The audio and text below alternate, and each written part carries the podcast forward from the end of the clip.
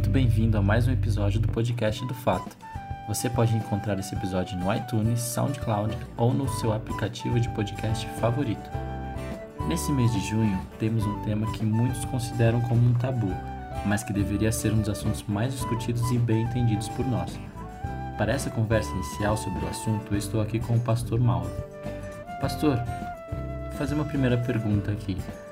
Que seria pureza sexual e como o jovem pode se manter puro segundo a Bíblia? Respondendo à sua primeira pergunta, Léo, o livro dos Salmos diz de que maneira guardará o jovem puro o seu caminho? E a Bíblia responde, observando segundo a palavra do Senhor. A pureza, no sentido bíblico, é manter a castidade para o momento certo, que é pós-bênção do casamento. Então, é, a pessoa perde a pureza realmente, no sentido de ter uma relação sexual antes do, do casamento. Entendi. Então, quais seriam as consequências espirituais da, do, do jovem ou do casal que opta por não esperar até o casamento? Concernente à questão da pessoa ter consequências espirituais quando a pessoa escolhe não esperar, as consequências são são muito difíceis, por quê? Porque a pessoa vai ter uma consciência culpada durante uma vida inteira, a menos que se arrependa e faça uma mudança de atitude e de comportamento. Então, uma das piores consequências é o senso de culpa. Isso traz tanta tristeza, traz é, depressão, traz ansiedade, traz angústia. Então, aquilo que Deus orienta é, não é apenas uma proibição, é uma salvaguarda, é uma proteção, é um cuidado que Deus tem com um filho dele ou uma filha dele. Então, o ideal realmente é esperar. Não esperou, Deus perdoa. Há como a pessoa conseguir é, se regenerar espiritualmente. Agora, dentro do casamento, pastor, o que, o que seria manter a pureza dentro do ato sexual no casamento? Pureza dentro do ato sexual é você ter um relacionamento dentro do padrão que a natureza bíblica e, e a anatomia a fisiologia humana recomendam, né?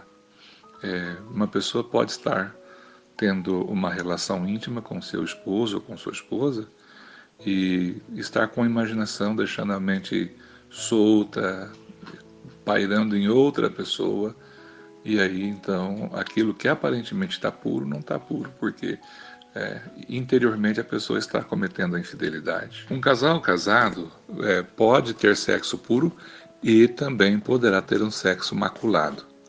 Porque quando um casal pratica sexo trazendo para dentro do relacionamento vídeos ou até mesmo cenas de internet ou coisa que o equivalha, já torna o, o leito maculado. Mas uma pessoa pode tanto ter um sexo puro quanto ter um sexo é, depravado, mesmo sendo casado. E uma última pergunta aqui, pastor. Aquele jovem que ainda está na luta, não encontrou ninguém para o resto da sua vida, como que ele deve proceder? Uma pessoa que ainda não encontrou o seu cônjuge, seu parceiro ou sua parceira, a primeira coisa que essa pessoa tem que fazer é ter paciência e orar e não se desesperar porque às vezes na pressa a pessoa toma uma decisão que não é a melhor para tentar resolver um problema e arruma dois, três, às vezes quatro problemas de uma vez só. Então, a maneira da pessoa manter a sua mente pura é lendo bons livros, praticando esporte, fazendo boas leituras e gastando tempo naquilo que realmente seja edificante e que evite, então, é alimentar o desejo, porque a, o desejo vem da mente, a mente é alimentada por aquilo que a gente vê, por aquilo que a gente ouve, por aquilo que a gente assiste, por aquilo que a gente fala, por aquilo que a gente usa. Então essa é a ideia. Muito bem. Muito obrigado, pastor. Então é isso, pessoal.